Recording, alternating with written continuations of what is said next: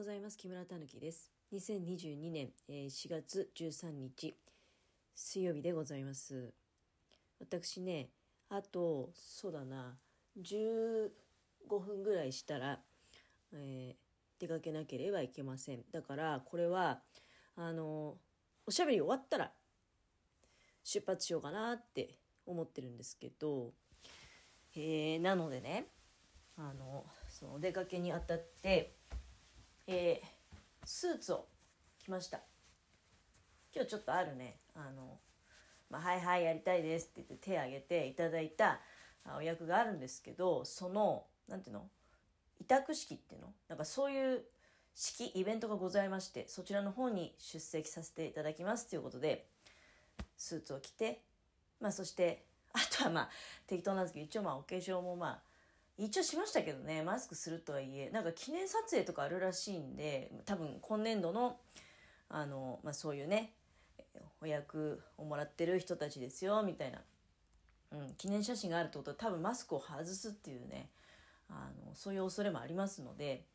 えー、久しぶりに、はい、お化粧したりもして、えー、ということであそうそれで朝ベッドの中でねこうむにゃむにゃ喋っていた時にその水仙とニラの誤食のことについて誤食って間違えて食べちゃうとね間違えて食べて食中毒になってしまうっていうことで、えー、お話しさせていただいたあの備考欄にもちょっとねコメントで書きましたけど補足をさせていただきますと水仙の葉っぱっていうのは人によってかぶれるかかぶれないかじゃなくてね品種によるもののようです。かぶれる品種とかぶれない品種があると。だけど野に生えてる水仙ってよくわかんないじゃないですか。水仙ってやっぱり割と丈夫でどこでも生えてるんですよね。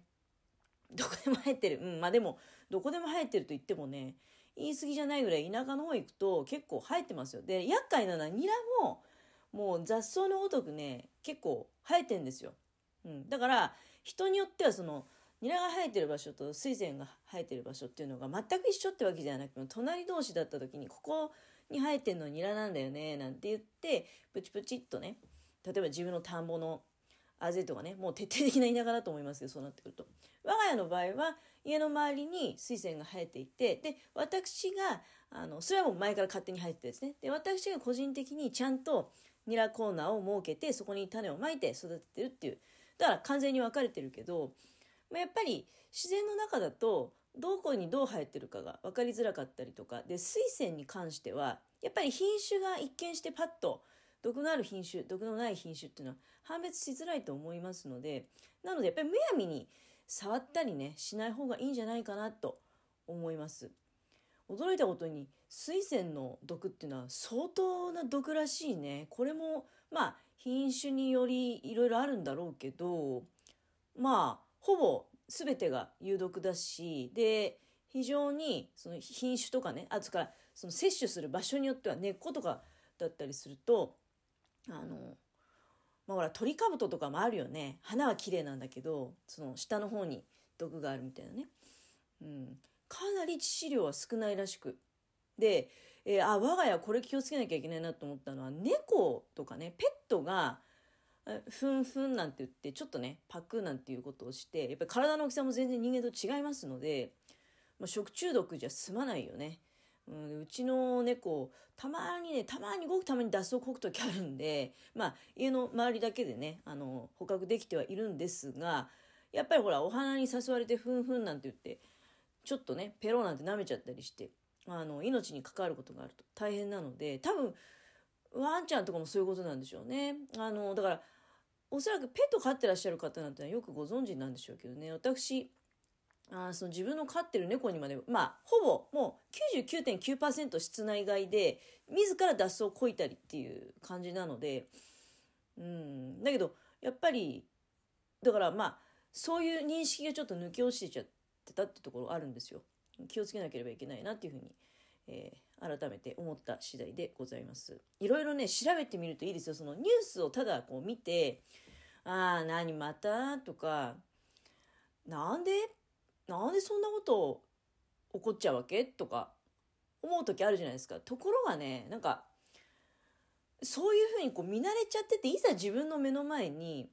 あのね、ニラのおひたしどうぞとか言って 持ってこられた時に、なんか、抜け落ちちゃう時あるんだよね。うん、別に人がくれたものをあの、疑ってとかいうことではないんだけど、全然ほらその、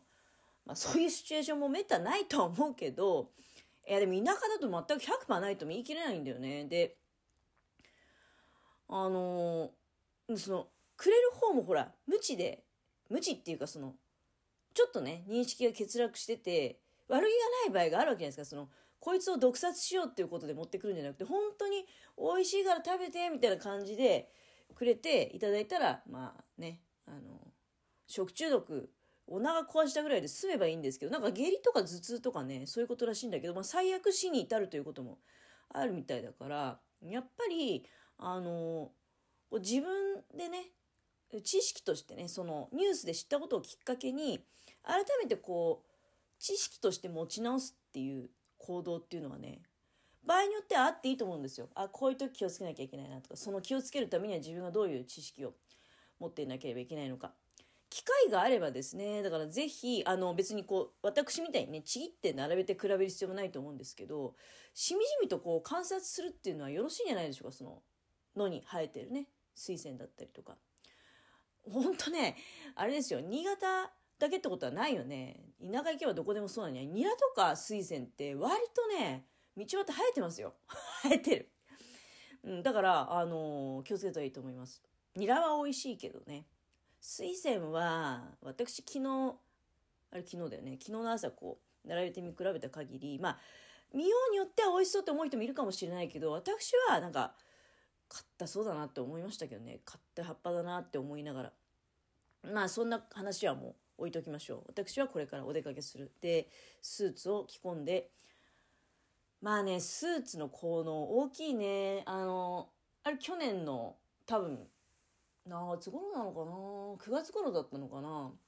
あの、とあるね、公募委員に応募したら、私が、まあ、選んでいただいてね、一応なんか作文とかも書いたんですよ。作文を書いて送ったら、お願いしますね。じゃあ木村さんお願いしますってことで、で、2年間、2年任期なんですけど、いただいて、で、その時に会議に出席するから、スーツを着なきゃいけないなっていうことで、洋服の春山に行ってね、で、スーツを1着買ってきたと。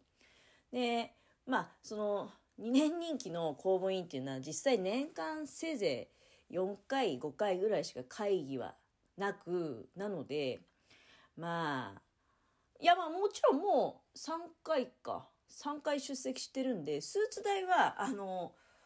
元を取ることできました。はい。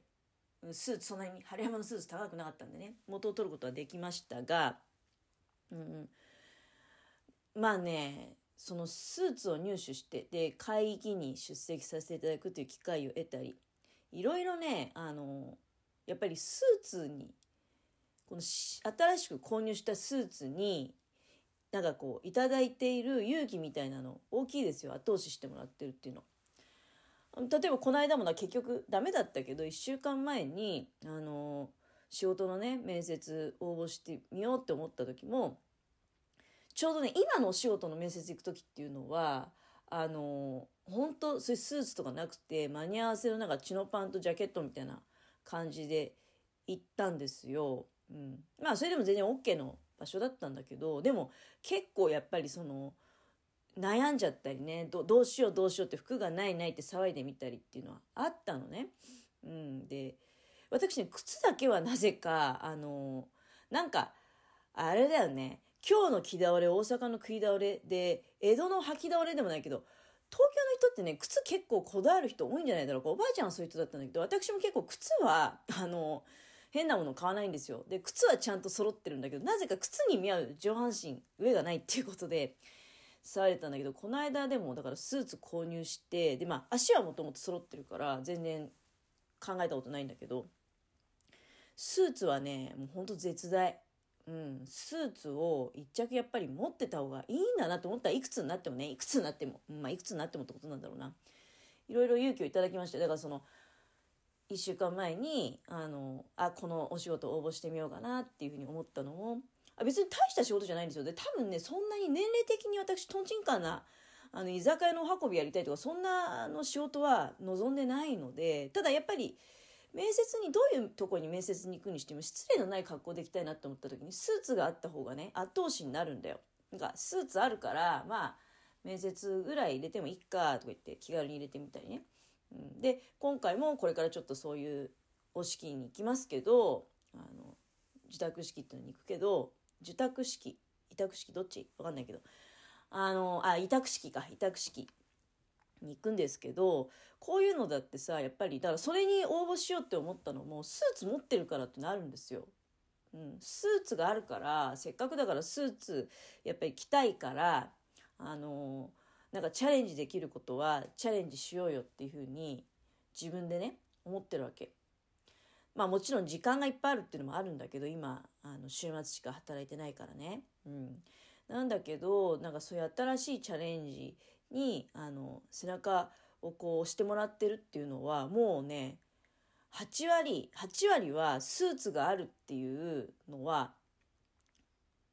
もうこれはもう言えますね。スーツがあるから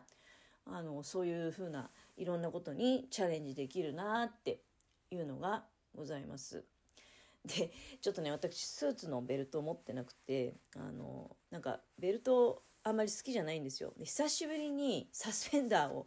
出してきてサスペンダーをねつけた。若い時ね痩せすぎててベルトで締めちゃうとすごくかっこ悪いっていうのがあって若い時もスーツ着てましたよ仕事行く時にね。でそのスーツの時にサスペンダーつけてたのね。だからこれ多分もう全然余裕で20年以上経ってるサスペンダーなんだけどもう全然使ってないよね。使ってなくてずっとタンスの中にあったのを全然傷んでないですよ。今つけてても全く問題ないんで。サスペンダーをね出してきてつけてみました。うんそんな感じでこれから行ってまいります。